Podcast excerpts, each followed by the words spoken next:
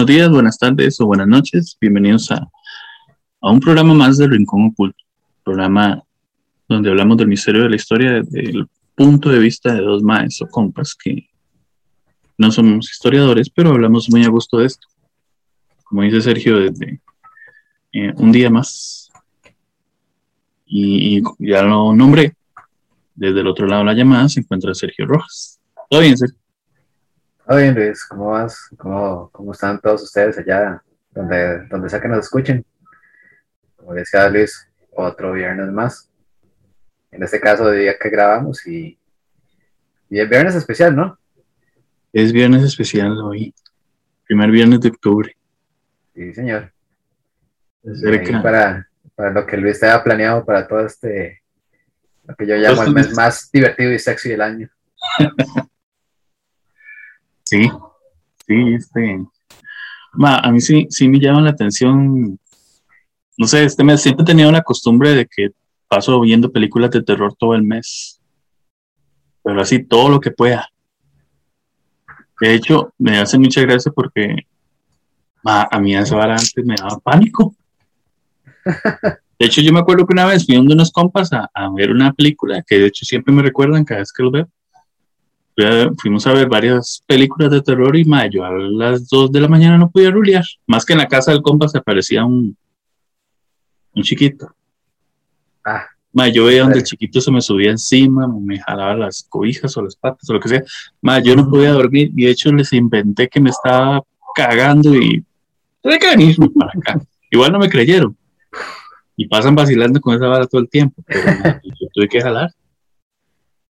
Y ahora me fascina esa nota. Sí, e, eso explica muchas cosas. Sí.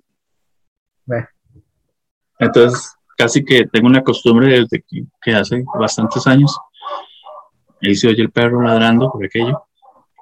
Él está feliz también. es el tema que se avecina. De que todos los, meses todos los meses de octubre este, veo películas de terror casi todos los días.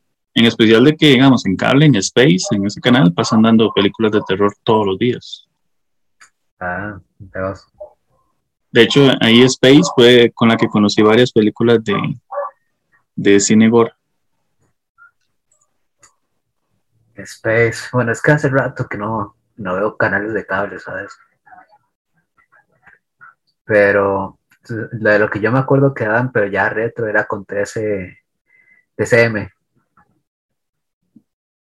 Que de hecho en TCM me vi, me vi las de Hellraiser. Sí, que ahora, digamos, usted ve Hellraiser eh, actualmente, la vuelve a revisitar y uno dice, hijo pucha, esos efectos especiales.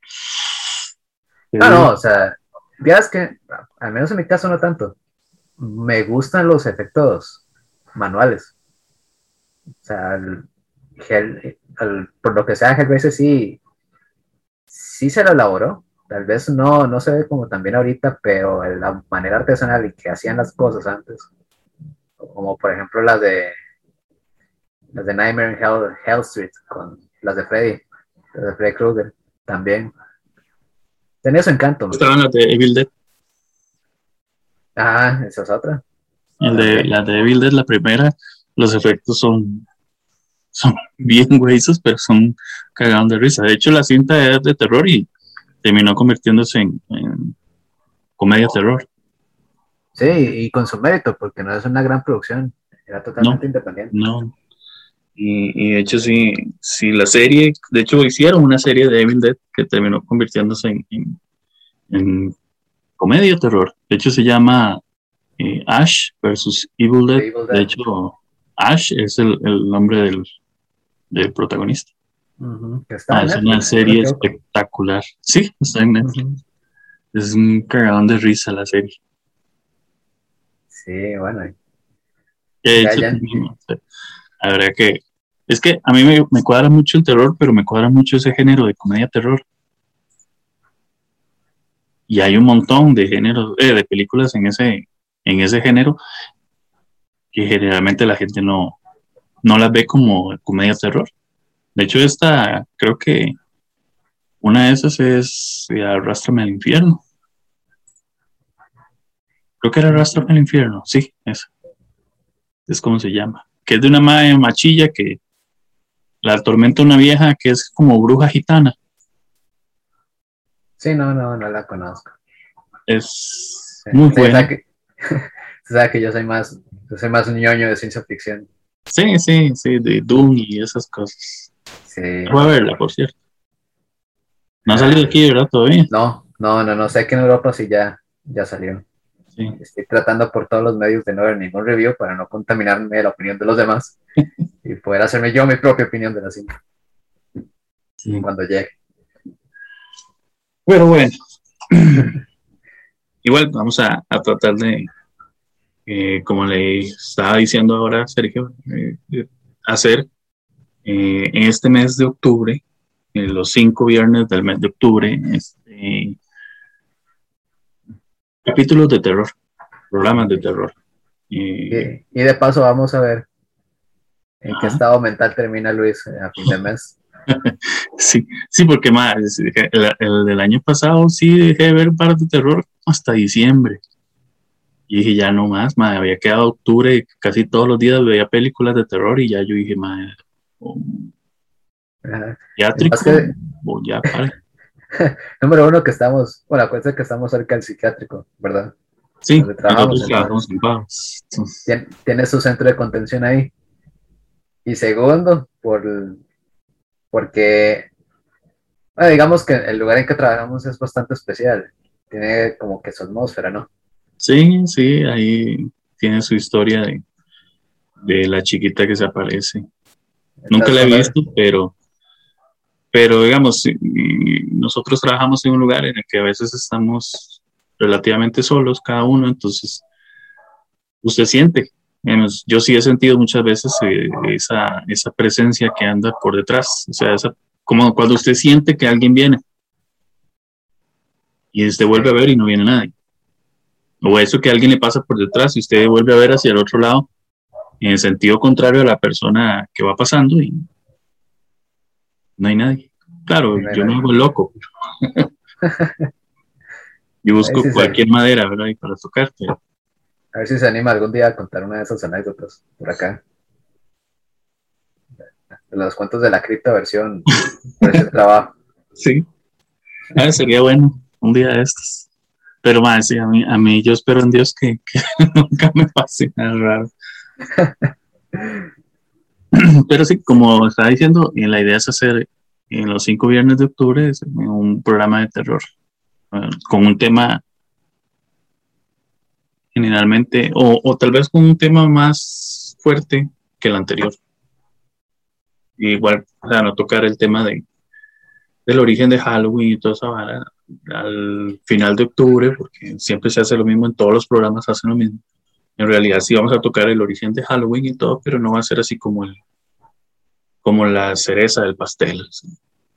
Va a ser un tema normal, común y corriente. Pero sí tocar un tema muy fuerte al final de, de octubre, o el último viernes de octubre. Cae 29, de hecho. Pero bueno, como igual, como ya es normal en el programa, vamos a tratar de, de tocar este tema eh, que vamos a hacer hoy en dos partes.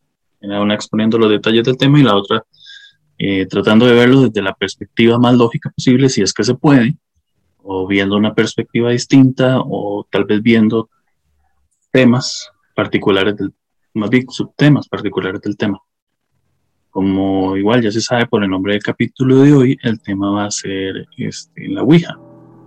Así que igual vamos a tratar de darle una pequeña introducción de lo que es este artículo, pero eh, no quería enfocarme en el origen, sino tal vez enfocarse eh, en situaciones que se han vivido gracias a esto y, cosas paranormales que tiene este mismo tema.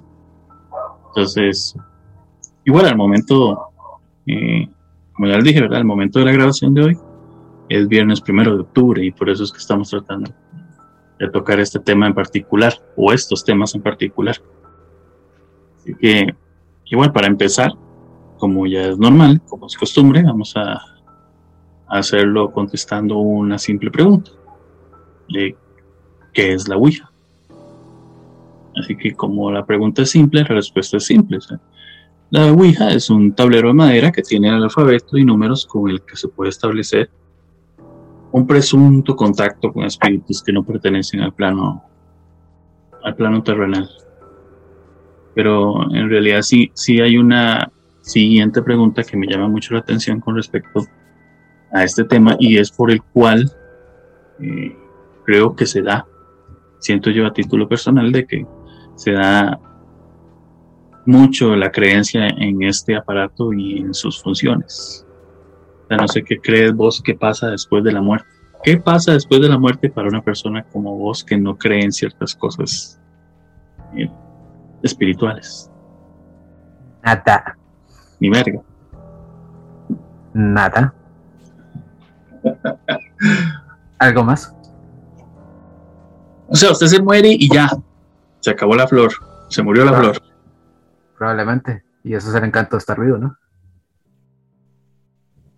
De hecho, eh, o sea, no tocando el tema, el tema, el tema de creencias ni, ni filosófico, el que normalmente caemos, pero hay una gran diferencia entre, entre pensar que hay algo más allá y, vivir por una recompensa en el más allá que, que muy probablemente tener la conciencia de que muy probablemente no, no, haya nada. Probablemente, no lo sé, no tengo evidencia de eso tampoco. Pero y que usted tiene nada más una oportunidad, una vida, para aprovecharla y, vivirla al máximo, ¿no? Sí, sí.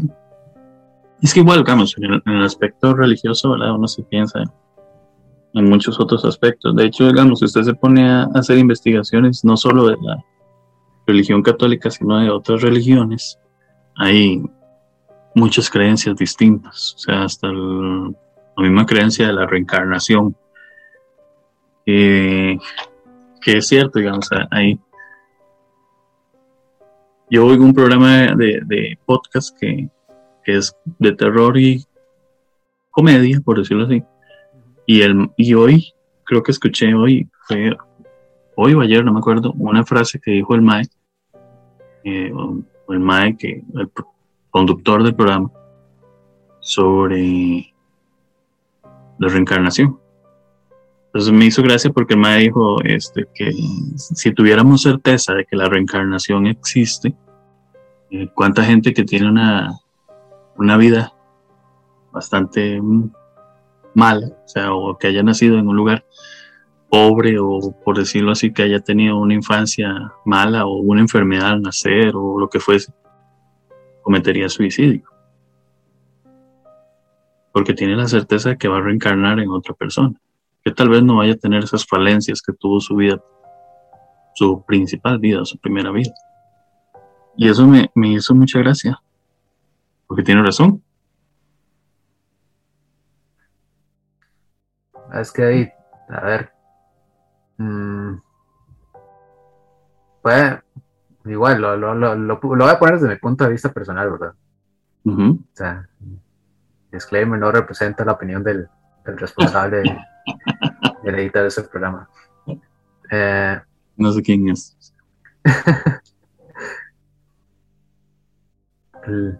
a veces parece que la vida, el estar vivo tampoco es un gran negocio, ¿sabe?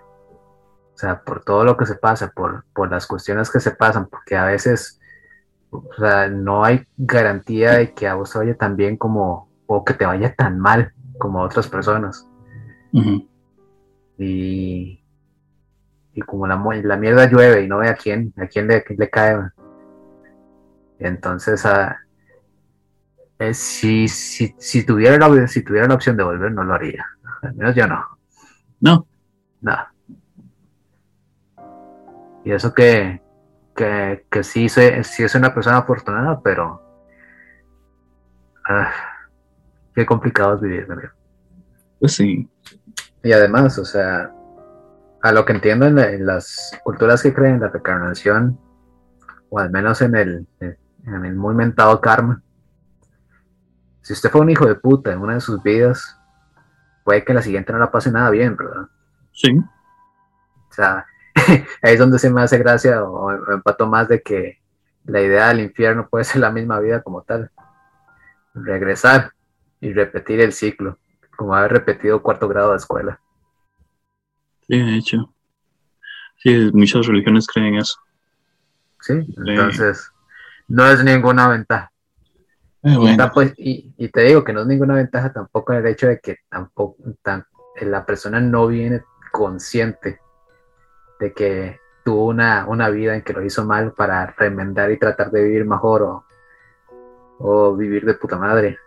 No, o sea, el ser, esta persona viene con la misma, el mismo grado de, de, de no saber cómo van a estar las cosas como cualquier otro ser humano que nace, que, ha nacido, nace y nacerá. Entonces, es, es igual de irrelevante. Y para ninguna de las posiciones tenemos la certeza de que, de qué pasa. Pues, bueno, después de del editorial de Sergio, entonces... El pesimista editorial de Sergio.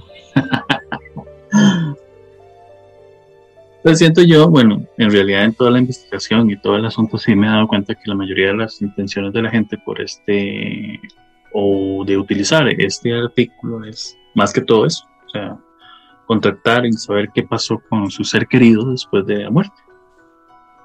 O sea, hay que, vamos a ver, hay que ser claros. Por encima de que, de que sea o no sea real, eh, sí se han dado acontecimientos terribles a lo largo de los años, lo que con, con, este artículo lo que nos da a entender que no es un juego tan inofensivo. Eh, o sea, vamos a, a, ser claros, hay que ver este tema desde un punto de vista eh, místico y hay que verlo desde un punto de vista eh, más acorde a, a, la realidad. Pero igual la, la, la intención del programa siempre ha sido eh, hablar desde los dos puntos de vista. Entonces, digamos, desde el punto de vista de la gente que practica estas cosas, que conoce de estas cosas, que le tiene ese cierto temor a estas cosas, eh, sí se ha visto muchos acontecimientos bastante fuertes, que de hecho han derivado hasta en estado de paranoias o en locuras o, o en gente que ha vivido situaciones de auténtico terror. Vamos a ver, este, este juego, primero como ya les dije, es formado prácticamente por un tablero de madera que, parece una tabla de picar. Incluye eh, las letras del abecedario, los números del 0 al 9 y las palabras sí y no. Y tiene un puntero movible que está en forma triangular, más o menos. Y ese puntero movible se coloca en el centro del tablero no les voy a decir prácticamente todo el protocolo, pero igual que tiene sus, sus bases, digamos, hay que se debe jugar con dos personas o hasta solo. O, y lo que hacen las personas es juntar sus dedos índices en el puntero y, y, moverlo a través del tablero. lo normal es que las personas hagan preguntas y si el espíritu con el que contactan responde, les va a indicar números o palabras o el sí o no. Y, según, según la tradición y según lo que se dice, es muy importante que, el ente que usted contacte le diga adiós. Si no le dice adiós, se dice que usted tiene que seguir jugando hasta que el mae diga adiós o el ente diga adiós. Si no, el juego va a quedar abierto. Y ahí es donde se viene el desmadre. Ya, otra cosa. donde dejan las patas. Yes. Otra cosa a, tener en cuenta, ¿verdad? A la hora de jugar esta madre, es que eh, los participantes jamás deben retirar el, dedo del puntero hasta que el espíritu diga adiós. Eh, si no, es, digamos, si usted lo retira, esto puede provocar que el espíritu se quede en el lugar de la práctica. Y esto es lo que lleva a, ser muy peligroso si, digamos, si la persona que cree en esto eh, si, la, si usted cree en esto y hace eso, se vuelve una situación muy peligrosa si el ente que usted contactó es un demonio. Y de hecho se dice, eh, en, estas, en estos ámbitos se dice que, existen tres, tipos de espíritus a los que usted puede contactar. O sea, puede contactar espíritus burlones, que son los que se divierten nada más y contestan cualquier estupidez. Eh, son esos prácticamente, en, está entre esos y los demonios, los que no se despiden con facilidad, porque quieren seguir jugando, o quieren que usted se canse y, ellos tener una puerta abierta a nuestro mundo. Luego están los espíritus que son buenos, los cuales responden, ¿verdad? Sin causar problemas, y esos son los que se despiden rápido. O los espíritus malos, los que son diabólicos o demonios. Demonios, y esos son los que quieren hacer daño. Y es muy difícil que si salen regresen a su plano original. De hecho, hay una... He leído y he encontrado que, que se supone que la Ouija tiene un demonio en particular. Y se llama el demonio Soso. Con Z. Las dos. Y es interesante porque en realidad yo, yo también me reí cuando lo, leí, pero vieras que haciendo la investigación y toda la vara me di cuenta de que en realidad ese, este, este demonio está presente en muchísimas culturas. O sea, hay muchísimas culturas que están presentes. De hecho, se dice que es ese soso o ese nombre soso es eh, uno de los tantos nombres que usa Pazuzu. Ah. Sí, ahí ya le cambió, ¿verdad? Por aquello que no sepan, Pazuzu es un demonio bastante fuerte. De hecho, retomando cinematografía, sale en, El Exorcista. Sí, bueno, pero que lo tiene teniendo seudónimos de Plaza Sésamo. Sí, sí, yo lo vi y dije, ah, weón. sí, suena raro. bueno, eh, este, se dice que este, este demonio se manifiesta mucho en las sesiones espiritistas y en las invocaciones eh, con la Ouija. Y digamos, lo que dicen que él hace es que es un espíritu entre muy malo, ¿verdad? Y un espíritu burlón, porque lo que hace es, es el este, contactar a la persona y hacerse pasar por esa persona fallecida que esa persona quiere, con la que esa persona quiere hablar. Entonces él, al ser un demonio tan poderoso, conoce todo lo que esa persona fallecida le conoce. Entonces te responde con cosas que a usted le hacen creer que de verdad es esa persona. De hecho, él, eh, digamos, la, imagínense que el origen, o más que todo, la primera vez que este demonio se, se nombró fue en 1793, creo, más o menos. Entonces no es como que sea una creepypasta recién salida del horno, ¿verdad? en realidad él sí es... Eh, de hecho, lo, se, se publicó en un libro que se llamaba El Diccionario Infernal. Ok. Ajá, sí. Y, y sí es eh, bastante fuerte. De hecho, se dice que, este demonio, si usted lo contacta, él... Eh, es que, vieras que entre todo lo que leí decía que decía todas las cosas que esté, que no voy a nombrar ahorita porque tampoco soy muy idiota, ¿verdad? Para nombrar a ese bicho. Pero se decía que el MAE, este, depende de la forma en que usted lo contacte y depende de la forma en que usted juegue y de muchos factores del mismo juego, es muy probable que siempre se vaya a quedar con usted para toda la vida, por encima de cualquier exorcismo. Entonces hay muchas situaciones, digamos, hay una especie como de, manual específicamente sobre este demonio. Más, se lo digo así, hay eh, una cultura en Estados Unidos, de hecho es originaria de Estados Unidos, por un mae especialista en demonología y el grupo que lo investiga se llaman los sociólogos. Entonces no es así como muy, muy falso el tema, o sea, muy corriente, no es así como te dije ahora, no es una creepypasta, o sea, en realidad es, es un tema que se ha investigado a lo largo de muchos años. Ajá, los sociólogos que imagino que están a nivel de los ufólogos. Así de serio.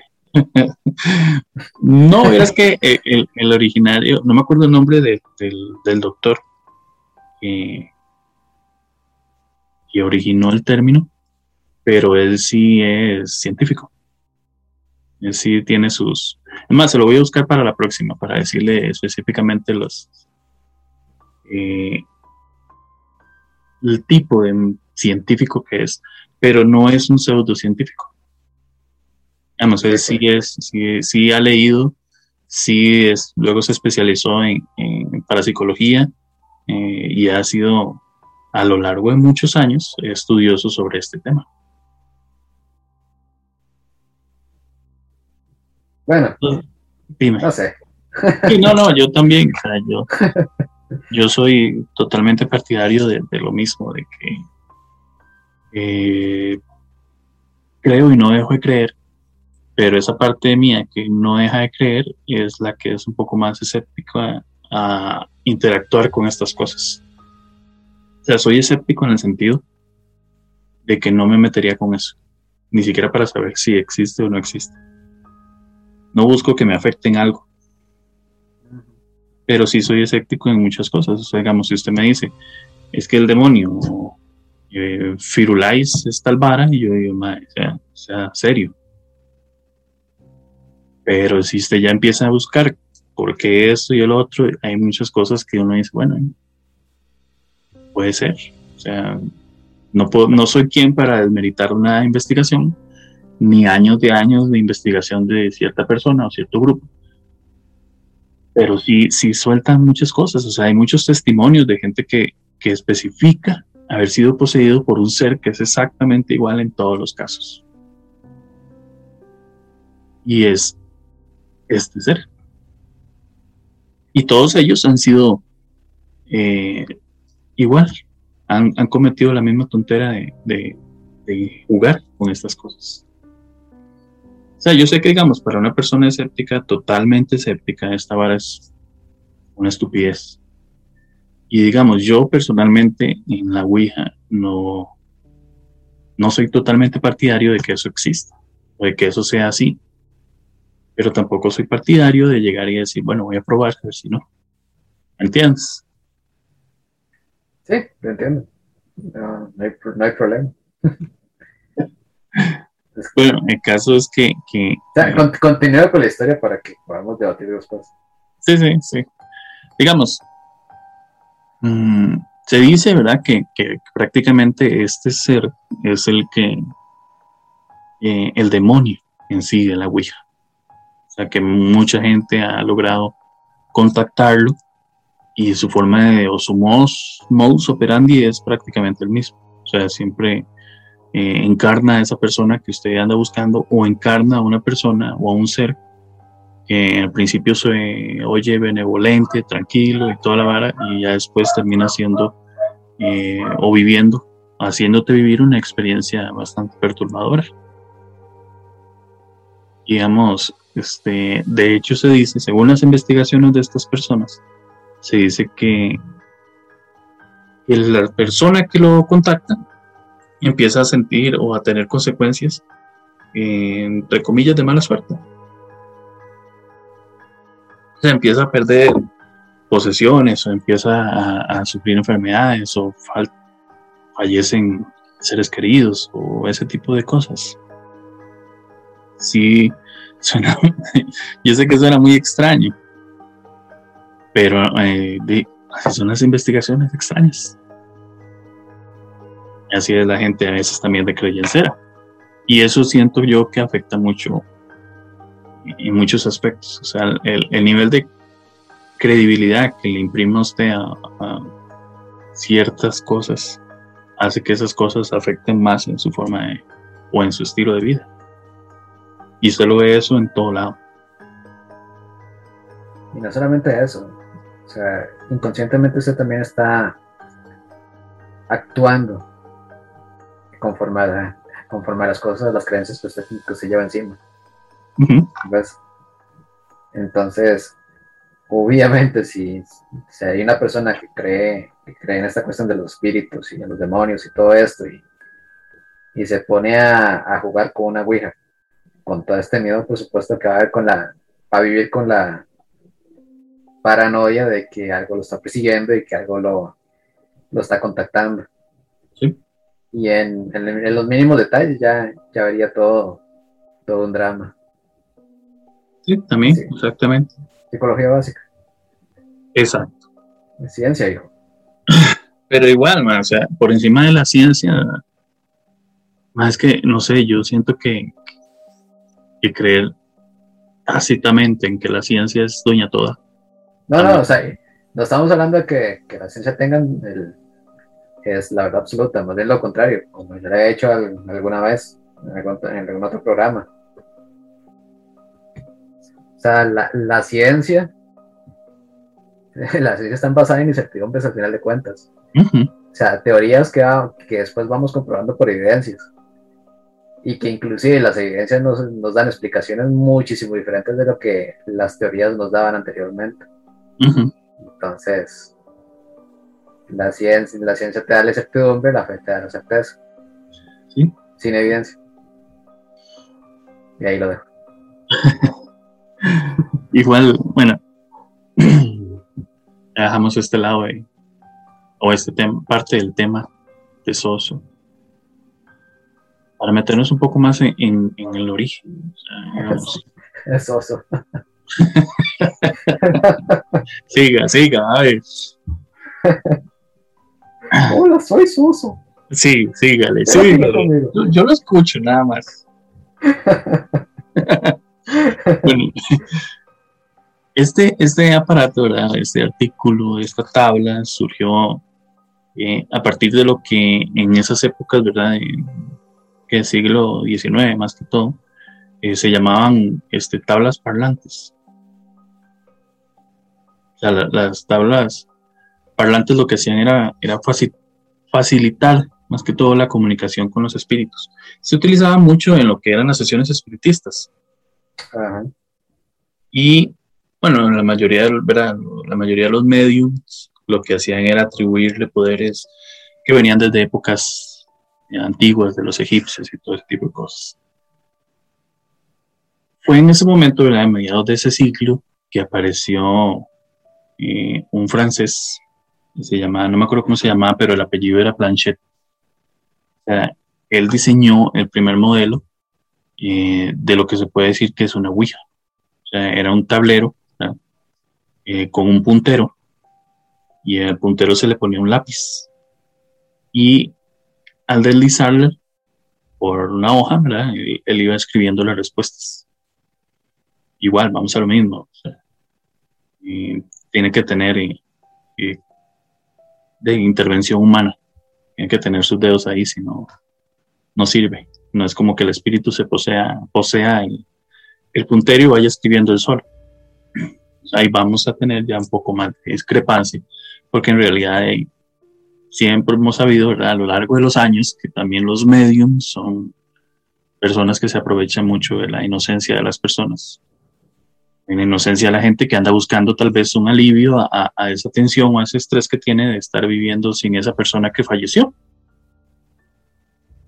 Pero bueno, eh, esto dio paso ¿verdad? a que eh, gracias a un negociante, a, un MAE que vio el potencial en esto, fuese introducido esto al mercado de Estados Unidos. El, negociante se llamaba Elijah Bond.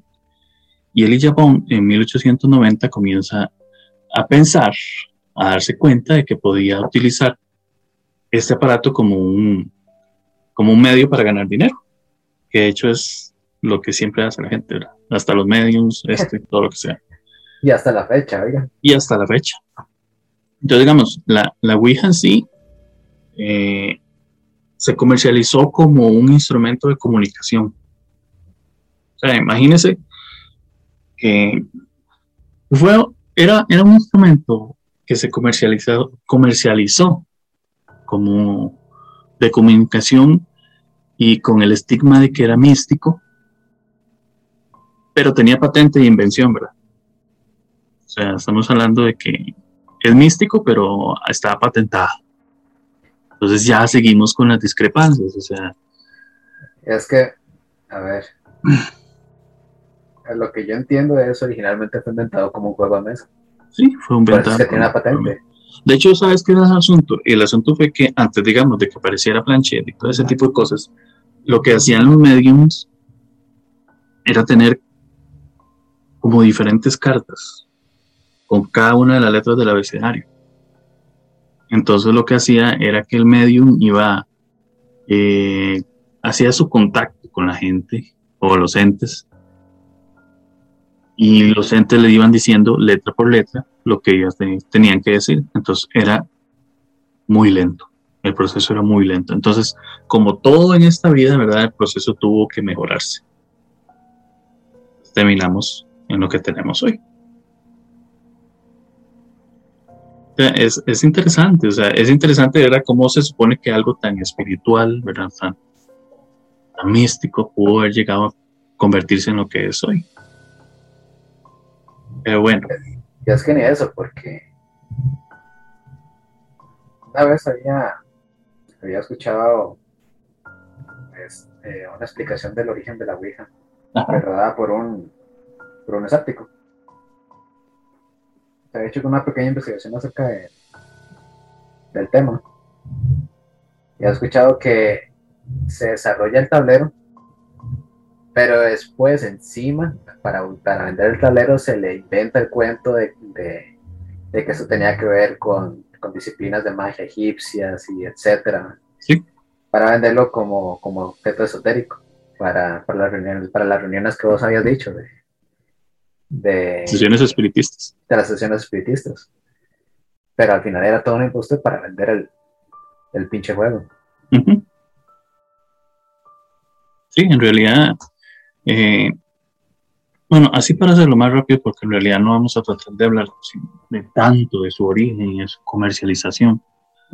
Eh, en realidad, digamos, ella empezó a comercializarse en 1891 y en 1966 fue cuando los dueños originales eh, lo que hicieron fue vender la licencia del producto y el negocio pasó a, manos de, de, una empresa que se llamaba los Parker Brothers y en 1991 la marca pasó a ser eh, parte de Hasbro, ¿sí? de los mismos que construyen los juegos de los Transformers.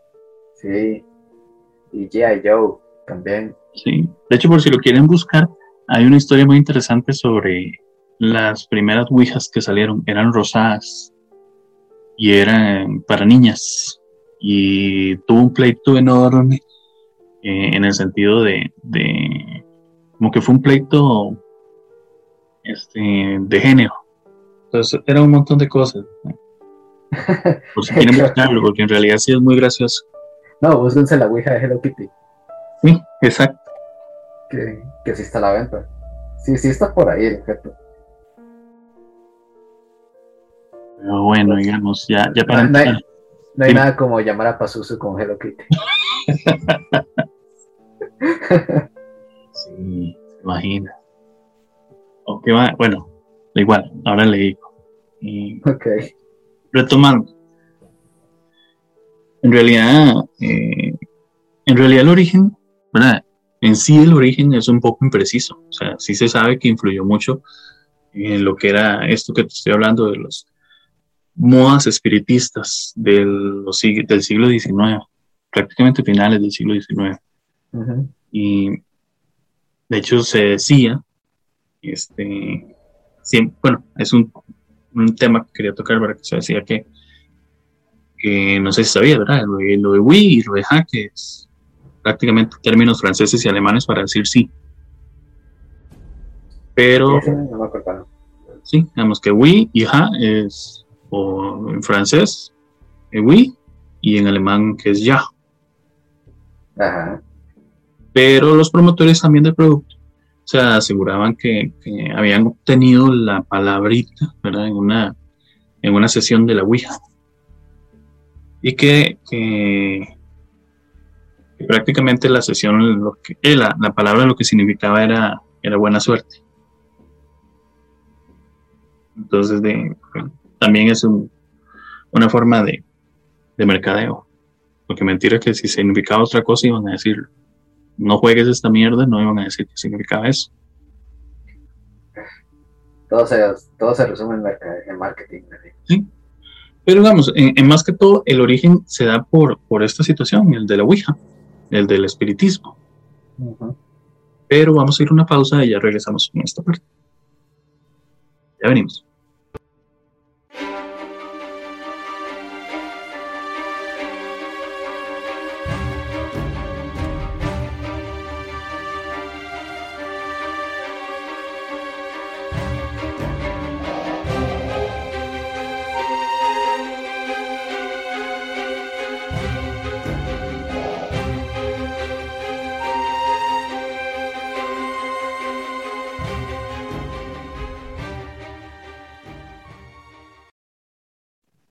Buenas, regresamos para la segunda parte del programa. Y como habíamos quedado, estábamos hablando de los orígenes, más que todo. Ya antes de entrar en detalles sobre situaciones que han vivido bastante fuertes personas con respecto a, al uso de este aparato, de la Ouija, y hay que ser sinceros, ¿verdad? Que esto se da mucho, o todo el uso de esto se da mucho por la creencia en el espiritismo qué es el espiritismo. El espiritismo en sí es, es una... De hecho, se le cree que es una doctrina. La misma cree que es posible eh, entablar esa comunicación con el espíritu de esa persona fallecida mediante la ayuda de lo que se conoce como medium. el medium es para aquellos que no sepan, ¿verdad? Es esa persona que se. Ella misma se atribuye eh, facultades paranormales y cree que le permiten actuar como, no sé, como, como mediadora en fenómenos parapsicológicos.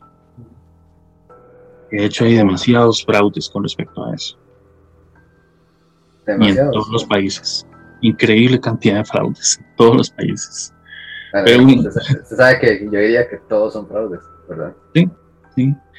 Y es interesante porque, digamos, el espíritu, eh, el espíritu del espiritismo, eh, como secta, surgió, como ya hemos hablado, En, la, primera mitad del siglo XIX, con las hermanas Fox. Ellas eran de, Estados Unidos, en Nueva York, creo.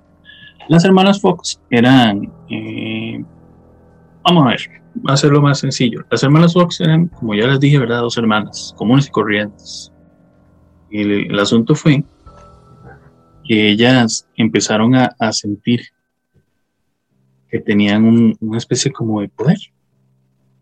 O sea, eh, empezaron a afirmar, ¿verdad? Que escuchaban sonidos.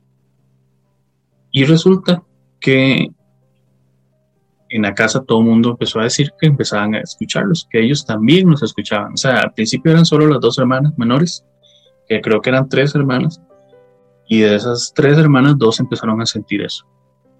O sea, eh, un día resulta que la mamá, la mamá de las chamacas, escuchó a, a una de ellas solicitarle a los espíritus eh, que hablaran con ella.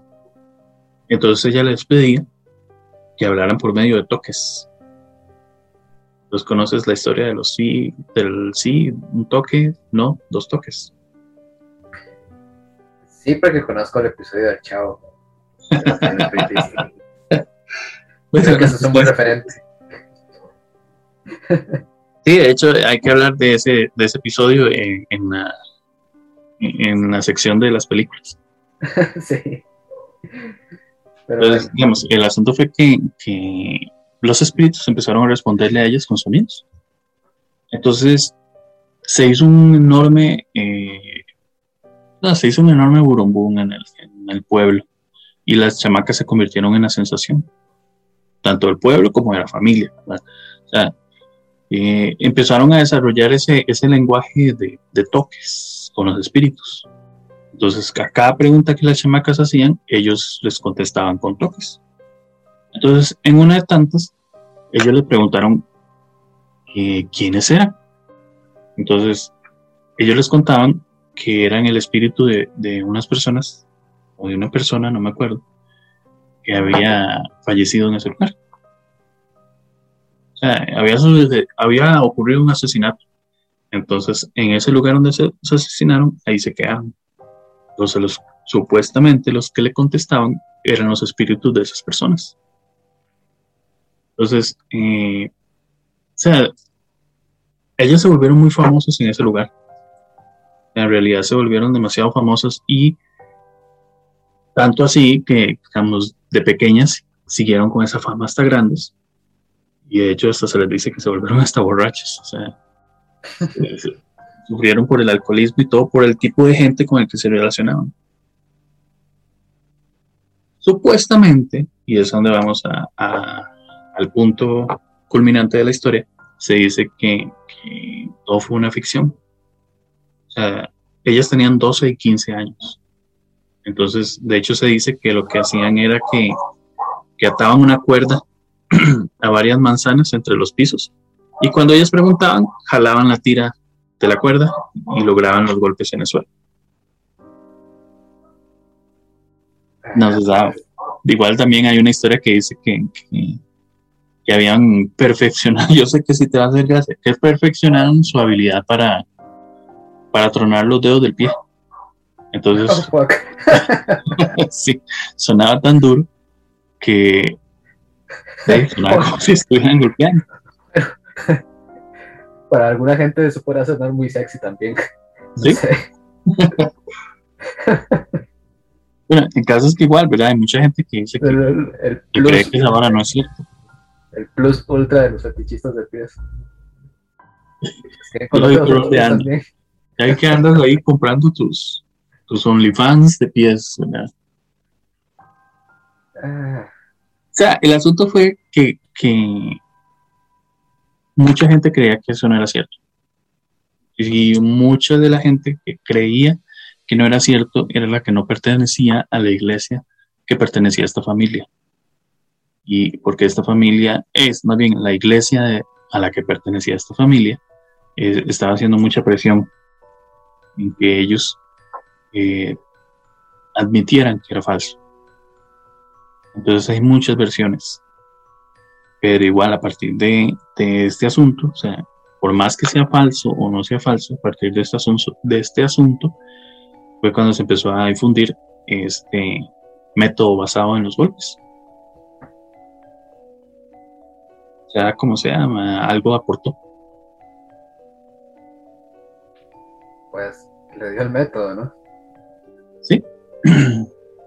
bueno, el caso es que en realidad, o sea, digamos, para irnos a un poco más, eh, más escépticos todavía, hay muchas explicaciones, pero hay varias explicaciones. Eh, hay unas, una en particular, eh, bastante fuerte, que más que todo, para redundar, explica por qué se mueve el, el aparatico de, la, de la Ouija. Entonces, no sé si conoces vos también lo que es la, eh, la radiestesia. La radiestesia es, eh, digamos, si usted se coloca como, no sé si son dos o tres palitos, de esos dos palitos, como de metal o de madera, no sé qué, y usted con esos, dependiendo de la, de la forma en que se los ubique, logra encontrar eh, eh ondas. Entonces puede encontrar agua o puede encontrar así. Sí, sí, sí, ya, ya, ya, ya ya lo visualicé y ya me acordé. Sí. básicamente puedes encontrar agua con eso, con dos palitos. Esa, ese mismo. Eso se llama así, radiestesia. Pero bueno, eh, el asunto ¿verdad? Eh, de, de, esta creencia en que la Ouija es falsa es también mucho por lo que les estoy diciendo. O sea, ese, esa explicación se llama eh, el efecto ideomotor. El efecto eh, ideomotor, digamos, para tratar de explicárselos eh, un poco mejor. Mm, digamos, se dice que, muchas veces el, que la, ¿cómo es que se llama el aparatico de la Ouija? Se me olvidó, mal la que se mueve. El. Ay, el triangulito este con la, ventanita. ¿Sí? Sí, Bueno, igual, digamos, eh, eh, el movimiento de esa flecha se, se puede ver, según los científicos, a dos casos científicos y psicólogos. a que obviamente haya una de las personas en, que están jugando, que sea simplemente un mae bromista, ¿verdad? que hace un movimiento intencional de una mano. Entonces, si usted hace el movimiento intencional de una mano, parece que eso produce un efecto colectivo. Entonces, al sentir un impulso de una sola mano, las otras manos se van a dejar guiar.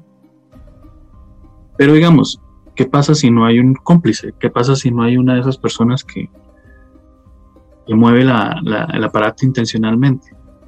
Entonces, eso se causa, según los científicos, por un efecto inconsciente. Y este efecto se llama el efecto motor. O sea, este efecto hace que la persona haga movimientos de manera automática y sin quererlo. Y eso responde a ideas o emociones de momento. O sea, mientras más usted crea en la Ouija, más se va a sugestionar o su mente se va a sugestionar más a que realice esos movimientos. Y por ende, ¿verdad? Todos van a terminar formando parte de, este autoengaño. Eso es lo que explica el efecto videomotor. ¿Qué opinas? Sí, que, sí o sea, es básicamente autosugestionarse para creer que se le está moviendo sobre la mano cuando, bueno, el, el cursor este cuando es que usted voluntario o involuntariamente está moviendo el chunchito y le está dando interpretaciones a, lo que le está mostrando. Es pura autosugestión. Sí, y eso hace más fácil todavía que usted crea que nunca movió nada. Exacto. No, es que... qué, qué, qué extraño porque uno, uno entiende a la gente que, que lo hace, que hace un fraude al, dread, es decir, que sabe que está, está mintiendo y está básicamente haciendo un embuste para convencer a alguien más. Pero cuando es alguien que legítimamente cree en esto y está, y está digamos, haciendo todo este, todo este truco, está engaño sin intención de hacerlo, o sea, con la creencia fiel de que algo está pasando en verdad. Es lo que me parece interesante. Sí, sí. De hecho, hay un, hay un experimento que, por si lo quieren buscar, se llama el experimento Bayou, con B. Creo que era el nombre o el apellido del profesor que lo creó. Es el experimento Bayou. B-A-Y-O-U. O sea, eh, el asunto del experimento es que, de hecho, fue con una Ouija, en el cual lo que hacían los participantes era que estaban con los ojos tapados, entonces ninguno veía las letras que se señalaban. Entonces, eh, el, el triángulo se movía, ¿verdad? sí se movía a las preguntas que ellos hacían, pero no se formaba ninguna palabra coherente. O sea, todas las palabras eran letras al azar. Entonces, eso hizo eh, más fuerte la teoría de la acción eh, del efecto idiomotriz. Es muy interesante, o sea, hay cosas que, que le quitan mucho, mucha credibilidad a, todo este tipo de cosas. Igual el puntero era como se llamaba, se cierto. Al igual, ¿verdad? Que digamos, si usted lo ve desde el punto de vista de la religión, o sea, desde el punto de vista de la religión, eh, obviamente ninguno va a creer en ese tipo de cosas. Igual creen que es, darle eh, paso a, entidades sobrenaturales. Igual pueden causar daño a las personas. O sea, es como lo que yo mismo pienso. O sea, yo siento que no creo en esto, pero darle cabida a eso puede, o sea, el que usted juegue en eso, con eso, es, es así sea que no crea, usted le da un 1% de creencia. Y yo siento que ese 1% de creencia puede generar muchas cosas.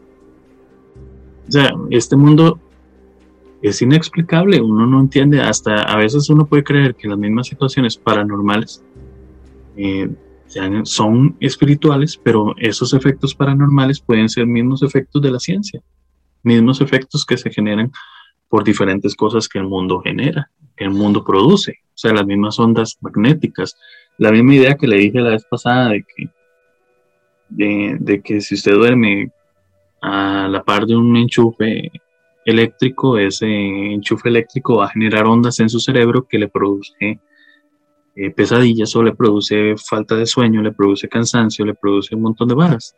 Al igual que dormir, como no sé, que su casa pase, eh, esté sobre un, eh, un paso de agua. Las mismas ondas que genera el agua le pueden generar a usted un montón de cosas en el cerebro. Entonces, ¿por qué puede ser que este tipo de cosas, como jugar esto, aunque usted no crea, le puede provocar, le puede provocar cualquier cosa. Entonces, eso es lo que yo no quiero. Y por lo cual nunca lo haría. ¿Me entiende? ¿Me entiende tu escepticismo? ¿Entiende mi explicación? Sí, es que, bueno, yo no le pongo, como le digo, yo no, le pongo problema entre gente crea o no crea. Pero sabes que me acordé de algo muy interesante que me dijo una persona que practica eh, magia, un día de estos, que me decía que muchas veces sus maestros le decían que lo que hoy se conoce como magia pueden ser fenómenos que la ciencia aún no ha, no ha explicado todavía. Totalmente de acuerdo. Pero que puede que en algún momento y puedan ser explicables. Totalmente de acuerdo.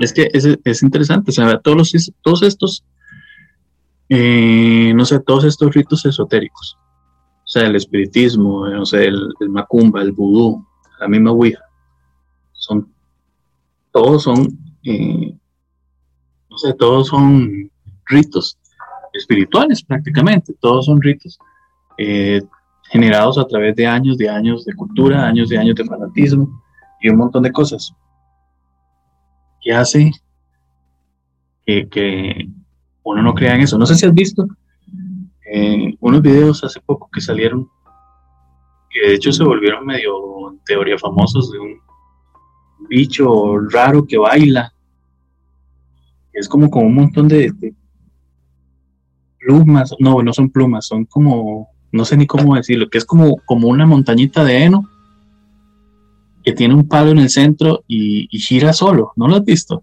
No, no. Va a buscarte los videos, ¿verdad? Porque de hecho han salido un montón de explicaciones de qué es, de que hay una persona adentro, de que se le ven los pies ahí, que en esto, que el otro, se llama un montón de cosas. Ok, sí, no, ni idea pero sí es muy interesante, porque digamos, son ritos en los que las personas creen. O sea, si usted, digamos, dice, va y le dice a una persona, y ma, eso es falso, esto es esto, esto es el otro, pero es una persona que ha durado años y años y años creyendo eso, eso se vuelve verdad para esa persona. Por más que usted le llegue conciencia. Por más que le llegue usted con la explicación que le dé la gana, esa persona va a seguir creyendo en eso. Y lo más seguro le puedo apostar lo que sea, que usted le llega a conciencia y le explica al 100% y esa persona ve con sus propios ojos que eso es falso, igual su mente va a seguir creyendo en eso. Es muy difícil quitar un montón de cosas de la mente. Ah, no, sí. lo, que es, lo que es creencia es, es creencia. Es, eh, eh, es decir, al menos que la persona por sí sola llegue a un entendimiento, a, un, a, una conciencia de que lo que lo que su creencia no, no le está llenando, no, no está siendo tan, como le digo, tan, tan razonable o tan lógica, a menos de que esa persona, no, como le digo, no llegue a ese, a esa, esa resolución por sí misma no va a no cambiar ni a putas en lo que cree. No. Y eso hay que entenderlo y hay que respetarlo. También. O sea, era el, el asunto bueno, era, era, era, era lo que hablábamos. O sea, cuando, cuando tu creencia hijo del resto de las demás personas que no creen. O incluir, eh, ¿cómo se llama la palabra? Este, inculcarle esa creencia a la fuerza a las personas. Sí, o sea, en parte muy, muchas de las creencias que, que, que, haya, que hay ahorita, pues son, son inculcadas a la fuerza, porque son, son enseñadas desde, desde los primeros años. Sí. O sea, vienen como parte de la educación y la cultura. ¿Ves? Por dicha es que ahorita, ahorita estamos en, en tiempos donde vos puedes elegir si, si te traes, si, la tra si te la tragas toda o no. Si, si ahorita te, estamos en tiempos que se puede hacer de todo. Sí, sí. Entonces no. Y creer en lo que le dé la gana. Exactamente. Entonces, si estuviéramos en el medioevo, sería un problema. Yo ya no estaría hablando con ustedes, eh, básicamente. estaría en una sí. hoguera. Sí, sí, lo más seguro. Y yo estaría hereje, quémelo. Sí. Y por allá voy a, a revisar mis libros místicos. Ah, sí, porque. Usted, usted también sería un hereje, man. Sí, no, pero yo estaría del otro lado. Yo estaría, huevón, ma, quémelo. Ah, quién sabe, tal vez viviría una, una doble vida. Un buen, Sí. un buen cristiano de día. Sí, y, y, y hechicero de noche. Sí, Qué bueno sería. un hereje. Pero bueno, ahora que vamos a entrar en, en lo que he logrado, lo que encontré encontrar sobre bastantes historias.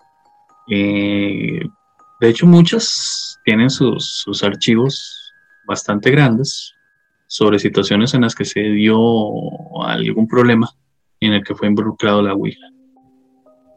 Vamos, como así por encima, una de, de Jennifer Lynn Sprigman, de 14 años, que vivía en Illinois, que era... eh, vamos a ver, ella dice, según, según lo que cuenta la historia, ella era una chica eh, inquieta, era una muchacha que se impresionaba fácilmente, pero accedió un día a jugar con sus amigas a la Ouija. Entonces, su primera pregunta a la Ouija fue a qué edad iba a morir. O sea, la, la respuesta de la Ouija fue a los 18 años y las siguientes palabras fueron asesinada y estrangulada. Y el día que cumplió 18 años, ella murió a manos de un asesino que la estranguló. Estranguló. Entonces, sí. o sea, ahí es donde vamos al juego de probabilidades, ¿verdad? Eh, ¿Qué probabilidad había de que ella supiera cuatro años antes de que eso iba a pasar? Y que cuatro años antes exactos, y después exactos, sucediera. Claro. Igual, digamos, hay, hay Eh, me- Vamos a ver, está el de. Hay dos. Una historia de. Sucedió en, en la ciudad de Arkansas, donde dos. Los maes de 20 años. Ellos profesaban el satanismo y utilizaban con frecuencia la Ouija, supuestamente, y en teoría, ¿verdad?, para ponerse en contacto con, un ser de oscuridad al que ellos llamaban el amo. Ellos un día invitaron a una sesión a dos amigos para probar el juego y al ver en qué consistía el juego, de los, los amigos decidieron abandonarlo. Entonces, a estos dos se llamaban David y Dennis, no les gustó la idea de que sus amigos se fueran y terminaron apuñalando a sus invitados. Y uno, uno logró escapar avisando a la policía, ¿verdad? Quienes al día siguiente encontraron a los agresores durmiendo encima de un charco de sangre que era proveniente del amigo que habían descuartizado. O sea, ambos agresores fueron condenados a cadena perpetua. De hecho, están, están recluidos en un centro psiquiátrico. y ellos aseguraban que la, que la voz a quienes ellos habían llamado amo les ordenaba regresar al acto. Okay. Ahí vamos a, también la, la mente y el, ah, es que a veces está complicado porque, si usted, me, si usted me dice que fue una persona en sí, una persona en sí, yo sí le atribuyo eso a que simple y sencillamente es un asesino. Sea, el mae se volvió loco y así, pero dos personas. Dos personas que profesen la misma situación, que escuchen la misma voz, que oigan el mismo mandato en sus respectivas cabezas. ¿Cómo se explica eso? Dani, ni idea. Igual, o sea, vamos a ver. Eh, bueno, voy a contarte otra. De hecho, dice que esta sucedió en Valencia. Eh, y es el segundo peor caso de la Ouija conocido en España. O sea, los nombres de los protagonistas de este caso eh, no eran tan conocidos. Pero la historia sí fue publicada en una importante eh, página en España. El asunto fue así, el 25 de noviembre del 2007, este, cinco adolescentes se reunieron para jugar en una casa abandonada, en teoría, ¿verdad? Para que nadie los molestara. Entonces, el MAE que lideraba la situación les indicó que, que lo que no podían hacer, ¿verdad? Era levantar las manos del tablero. Si algún espíritu no estaba de acuerdo eh, en que lo hicieran, si un espíritu les daba una señal, ellos tenían que hacerlo, o ese tipo de cosas. Entonces, el chamaco, los chamacos empezaron a, la sesión preguntándole al espíritu con el que se comunicaban si les molestaba la presencia de alguno de ellos. Y este supuestamente le contestó que sí, digamos que tres de ellos tenían que marcharse. Entonces, cuando los tres jóvenes se alejaban de la casa, en el que se habían quedado los otros dos, eh, se escuchó un fuerte ruido entonces, cuando ellos se voltearon a ver, la casa se derrumbó completamente. Los dos amigos que se encontraban en su interior, obviamente, quedaron aplastados debajo de la casa. Y de hecho, esa es una historia muy conocida en España, porque la persona que lo vivió es, si mal no me acuerdo, es periodista y escritor. Ah, ok. Sí, él sí es bastante conocido en España. Era muy interesante. Sí. Sí, de hecho yo la había oído en un programa de, radio una vez y la escuché en un, en un documental sobre precisamente sobre este asunto, porque uno de ellos es uno de los que los contaba, si mal no me acuerdo, y no me acuerdo el nombre, pero él es muy conocido en España porque es investigador paranormal también y es uno de los que más profesa eh, la práctica de, utilizar estas cintas para hacer, para escuchar voces. ¿Cómo es que se llama esa vara? Uh, esto de las cacofonías. Esa, de las cacofonías. El siguiente caso es el que sigue a este, que es el peor caso de la historia en España, que es el de Estefanía Gutiérrez Lázaro que en 1990, con 18 años, llevaba una vida normal, como la de cualquier persona, ¿verdad? Pero que se vio interrumpida cuando se le murió el novio en un accidente de moto. Entonces, él ya lo que decidió, como cualquier persona normal, ¿verdad? Fue contactar al chamaco a través de la, de la Ouija y pidió ayuda a las amigas de la escuela. Donde lo que pasó fue que una de las maestras este, la descubrió y obviamente eh, obstruyó la sesión sin que ésta se terminara adecuadamente. Entonces, Estefanía inició con problemas de salud, insomnio, eh, convulsiones, veía, sombras, este, no dormía bien, y lo que hizo fue que causó que su salud se degenerara. Entonces, en, este, en 1991, Estefanía colapsó y murió sin que se determinara la muerte, eh, la causa de su muerte. Días después, eh, sus hermanos reportaban ver sombras que se miraban con las luces encendidas hasta que una de las mañanas eh, normales, comunes y corrientes, una de las fotos de Estefanía se encendió sin razón alguna. Y la familia se mudó en la casa. De hecho, esta historia, con otro nombre, es la que sale en una de las películas de Netflix que se llama Verónica. Verónica es la historia de esta chamaca y todo lo que la familia vivió. De hecho, lo interesante de esta historia es que todo eso que ella vivió, eh, o muchas de esas cosas que ella vivió, están escritas en archivos policíacos, porque la policía entró un día a ayudarles y presenció un montón de cosas en la casa. Entonces, obviamente en el informe policíaco está todo eso. Sí, pero usted sabe cuál era la explicación de todo, todo el caso, ¿verdad? Sí, también vi la explicación de todo el caso. Ah, que ya, ya está, esta chamaca pues ya tenía problemas, problemas mentales que no, fueron tratados bien.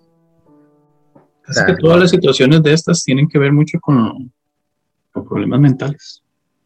Sí, y lo de los policías que, lo de los policías además de que de que ya venían sugestionados por la cuestión del tema y porque también los mismos familiares le estaban, estaban ayudando a este o trucando la situación, parece.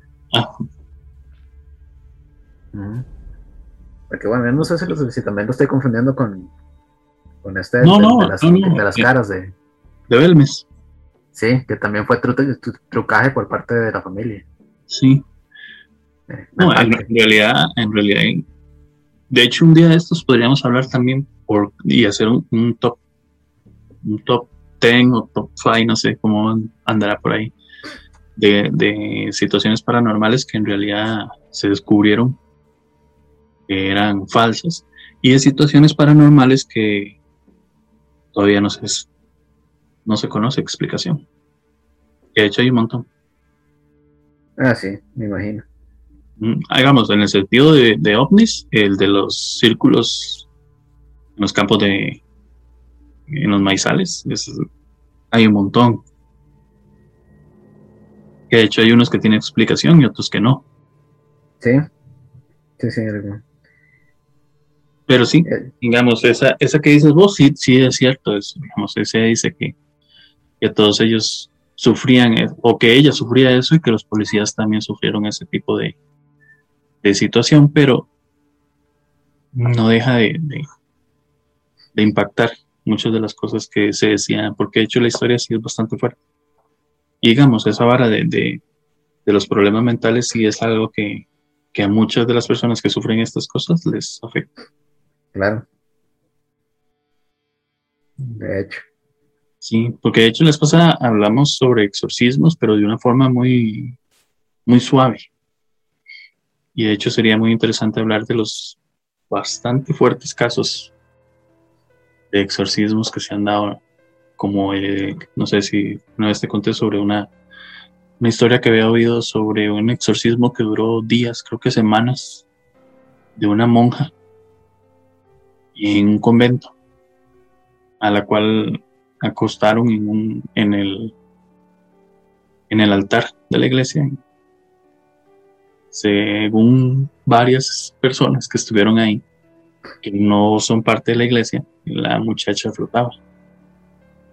De hecho, también la levitación tiene su explicación científica. Pero ah, eso, eso, lo tocaremos en otro punto o en otro día. Muy bien. Pero sí, eres que sí tiene, tiene su explicación científica. Pero bueno, eh, A ver. hay uno. Hay uno interesante en, Texas también. Eso, eso sí me pareció muy extraño, digamos. Este, este caso eh, es de un joven que tenía 15 años, que él enfrentó cargos de intento de asesinato después de que la tabla eh, le ordenaba que le ordenó que acuchillara a su amigo en el abdomen. Entonces, eh, o sea, el asunto de, eso, de que la tabla me ordenó, eso es lo que yo digo que es bastante, bastante fuerte, porque usted lo puede confundir, puede confundir una, enfermedad mental con, con un demonio. La, la, esquizofrenia es eso. Alguien te habla. Sí. Exactamente. Pero, ya, pero ¿cómo, ¿cómo hace uno? O sea, la, le, entiendo la, la paranoia colectiva. Pero cuando son dos personas, como en el caso anterior, porque, digamos, según las investigaciones, ellos se hablaron por aparte. No fue como que estaban juntos y los dos, eh, sí, sí, lo que dijo él. O sea, los dos comentaron cosas iguales por aparte. Entonces es ahí donde se vuelve un toque, un toque intrigante la situación. Sea, no, deja, no va a dejar nunca de tener su explicación científica, pero por el momento sí es algo interesante. ¿Qué opina tu lado científico? No, le, no le doy tanto crédito a, a esos casos, ¿sabe? Porque... a ver, ¿cómo, cómo lo explico? Uh, sí creo que hay una... No, creo que... Creo no, así es, estoy seguro de esto. Hay una una rebaja de pena por alguien que, por digamos un asesino, un criminal, que se declare mentalmente incompetente. O sea, si de repente alguien dice que, en este caso, no sé, la tabla me dijo que asesinar a estas personas delante un jurado, ante una corte, eso, eso, eso es señal de que hay un, de que algo no está bien en su cabeza. Entonces, y si, si se lo comprueban, pues es, son años menos de condena. ¿Ve? Sí. O sea, y no, y tal vez no, no, hay, no haya que estar tan coordinados para ponerse, o ponerse de acuerdo para, para decir algo así, para enfrentar a un tribunal. Sí, como el asesino, el hijo de Sam. Sí, sí, exactamente. Entonces, muy, muchas veces esto puede ser una simple excusa. Pues sí, es cierto. ¿Ves? Igual para, para ir cerrando, eh, uno de los casos más recientes y fue un gran impacto popular en, en Venezuela este, fue de una joven que se llamaba Andrea que había perdido a su madre a los 15 años y que después de, eh, de tres años de que la mamá murió, ella decidió contactarla mediante la Ouija junto con sus otras amigas adolescentes. la, primera pregunta que formularon fue si con la persona que hablaban se trataba de un espíritu bueno o un espíritu malo. Pero, eh, digamos, lejos de que el espíritu le contestara, eh, solo respondía con el nombre de Andrea y fechas que eran significativas para la chamaca, o sea, para la chica. Entonces sus amigas dicen que notaron eh, una especie de posesión demoníaca en Andrea. Y varios días después decía ella que el espíritu que la poseía era el de su madre. Porque la, la mamá era una, una mujer posesiva a la que no le gustaba que su hija se juntara con ese tipo de chicas. O sea, el asunto de, esta historia lo escogí o me gustó mucho por la forma en que se dice que cada persona que juega esto o que le ha salido mal este juego y, termina poseída, de verdad cambia su aspecto. O sea, muchos de los casos de estos hablan de personas que en su momento son de una manera y después de esta situación su personalidad cambia radicalmente. Entonces es interesante porque no hay forma de, cuestionarlo eh, médicamente. O sea, ¿cómo haces para cuestionar médicamente un cambio repentino de humor? Digamos, quitando el hecho de que sean adolescentes, ¿verdad? Porque todos hemos vivido eso, ¿verdad? Un día estábamos bien y el otro día odiábamos a todo mundo. Bueno, en el caso de Sergio se le quedó esa vara. Pero ¿cómo haces ah. eso? Ahora, ahora ya, ya no salí de la adolescencia. bueno, en tamaño no, ma. Mire, aclaremos algo. Metro 64 está dentro del promedio de la población latinoamericana. Sí, sí, sí, sí, digamos. Entonces, soy pequeño relativamente en comparación a qué o a quién. Ah, este, no voy a referirme más al tema porque luego me quedo sin compañero de programa.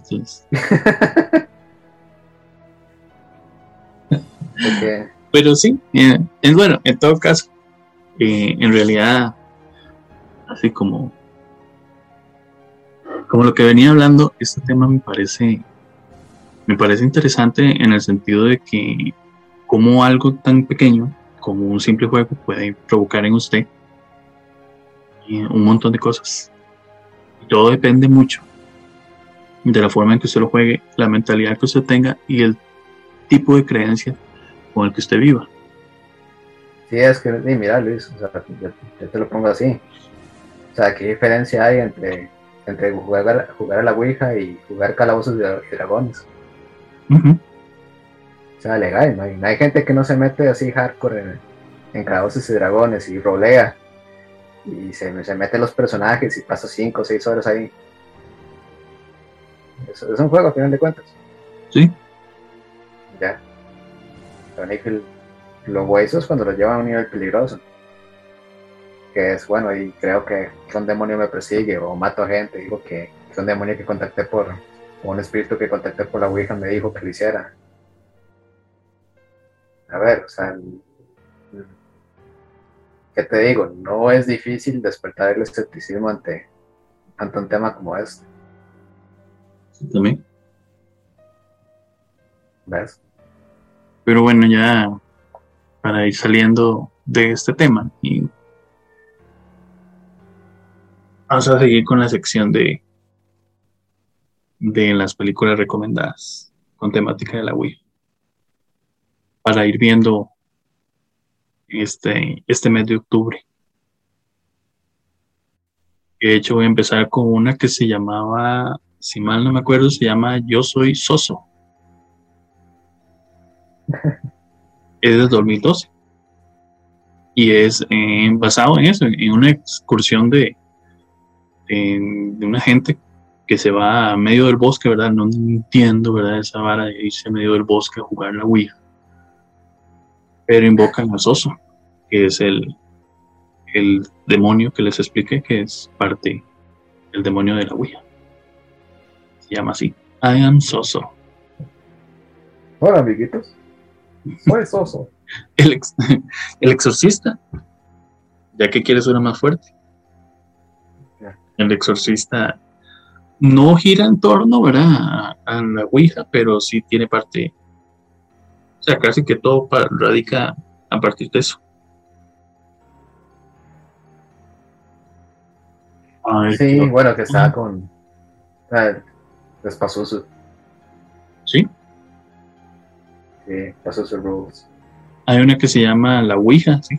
Ouija, que es una película española de 2004. Y es bastante interesante, no es tan mala, pero es que vale la pena. Y ah, un clásico del 60, del 60 creo, 61 se llama Los Trece Fantasmas. Es, es muy buena. El chamaco está jugando con, creo que estaba jugando con la Ouija, más si no me acuerdo. Y le pregunta que si hay fantasmas en la casa. Y él le dice que sí, 13. La Ouija le dice que hay 13 fantasmas en casa. Ok. La primera de actividad paranormal es muy buena. Y el resto es una mierda, pero la primera es muy buena. todo, La primera. Ah, el episodio del Chavo que dijo Sergio. que no fue exactamente con una Ouija, pero sí fue una sesión espiritista. Una sesión espiritista. Sí, ya sabemos que, todo fue culpa del Chavo. Hay una romántica, de hecho. Ay, me acuerdo, que me está acordando. De, de Iron Man. ¿Cómo se llama? Robert Downey Jr. Downey Jr. Ajá. Sí, que una vieja está, se pone a jugar con la Ouija para encontrar el amor verdadero. Y el nombre que le revela la Ouija es el del nombre del mae con el que se enamora. Ah, qué. Sí, qué hermoso, ¿verdad? Sí. Mm, cute. Allá. Eh, ay, man. ¿Ahora te conoces alguna? No, ya es que de Ouija no. Ay, no Sí. me acuerdo. ¿Alguna otra? Digamos que de cosas de, fant- de- de fantasmas o hablar con seres, seres queridos de en el más allá. Y poniéndome en cuestiones cursos, ahí estaba Ghost. Ah, sí. Con Medium. Sí, Bueno, bueno, hay, sí, hay una medio. hay una que se llama. eh, bueno, en español, yo me acuerdo que se llamaba Muertos del Pasado. Es del 2002. Mm, creo que era británica la película. Ah, sí, bueno, no, no la, no la ubico. Sí, es que yo sí veo mucha madre rara. Mm, Eh, Bueno, otra que, otra que tenía Medium era Poltergeist. Ajá. Sí, es cierto. Sí, lo único que, digamos que nada más cambiaba la, la forma de contactarlos, pero no, el, digamos que la, la, la idea era la misma, ¿no? Sí, sí, de, de hecho. de Porque que- al menos el, el usar el tele con, como forma de contacto. ¿Se acuerdan? Esa, sí, esa fue la, una de las escenas que sí me dio como más, uff, qué creepy, man. Sí. El de la tele que, cuando, bueno, hace, hace, hace tiempos cuando teníamos tele- televisión pública, no dependíamos del cable, man, que las emisoras este, cerraban como a las 11 de la noche, medianoche tal vez sí, y la señal quedaba en, en, este, en intermitencia, en blanco. ajá, Entonces que queda ta- todo este, todo, esta- todo este ruido de, de- esta imagen en grano y este ruido por la falta de señal, que queda como en interferencia. Sí. Entonces, cuando, cuando esta niña empieza a escuchar las voces en medio de la interferencia de, del tele, que eran los espíritus contactándose con ella. muy buena película. que Sí, oh, o sea, es excelente. La 1 es excelente, sí, al menos. Como todo, ¿verdad? Las primeras. Sí. sí. Hay, hay una que se llama eh, Credo. Credo se llama. Es, es británica también. Y, y es bastante buena. De hecho, es de unos chamacos que, una- unos más que. Bueno, los maes agarran la Ouija para, para resucitar un, un problema que tenían. O sea, como que los no se acuerdan de una situación y, y quieren saber qué fue lo que pasó, porque donde están jugando se murieron unos amigos de ellos, y, pero de una forma extraña. Entonces ellos quieren saber qué fue lo que pasó. O sea, la, la cinta es muy psicológica. ¿Ves qué buena que es? Ah, Y, y es del 2008, se llama Credo. A mí me gustó. muy interesante. Y, no, es que, es que, digamos, si no es específicamente la Ouija, Ouija, casi que la Ouija aparece unos segundos en todas las películas. Digamos, si no es específicamente la Ouija que salió que es bien mala, no es algo así como muy.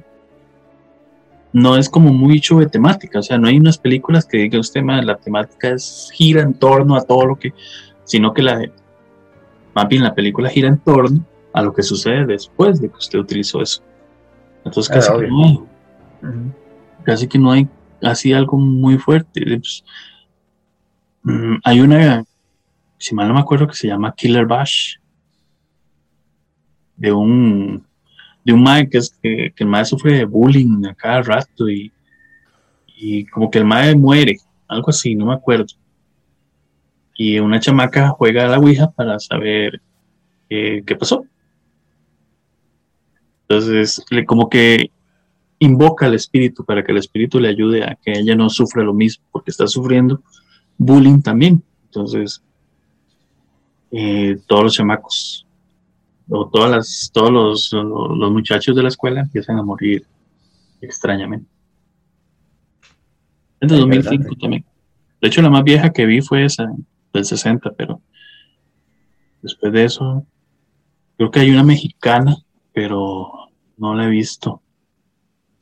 De hecho, la vi entre la, entre la hora estaba haciendo la investigación y tenía una especie como de, enlace a, a, un a un trailer, pero no la vi. Se, se llamaba El secreto de la Ouija y es del 88. Habría que ver. Pero van a en realidad casi que no. Y, si escojo una en particular, tendría que ser el exorcista. Sí. Sí, bueno, tenía que ver con, el tema de, un programa anterior que era con las posesiones. Pero como el demonio es el mismo. Entonces, sí. Digamos que esa es la recomendación estelar para el día de hoy. Sí, señor. Y yo creo que eso da cabida que ya nos vayamos despidiendo. Así que te, doy la palabra.